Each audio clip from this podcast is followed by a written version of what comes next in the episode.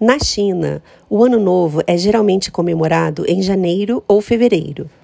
Alguns dias antes do Ano Novo, as casas são limpas e as portas e janelas são decoradas com enfeites vermelhos que simbolizam boa sorte. O vermelho é a cor mais popular na cultura chinesa.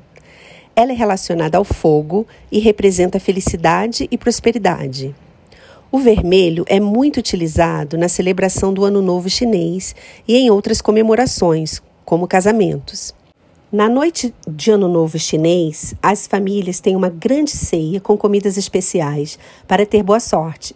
As pessoas usam roupas vermelhas, mas branco e preto não são usados porque simbolizam morte e má sorte. No dia de Ano Novo, os casais dão dinheiro aos filhos em envelopes vermelhos.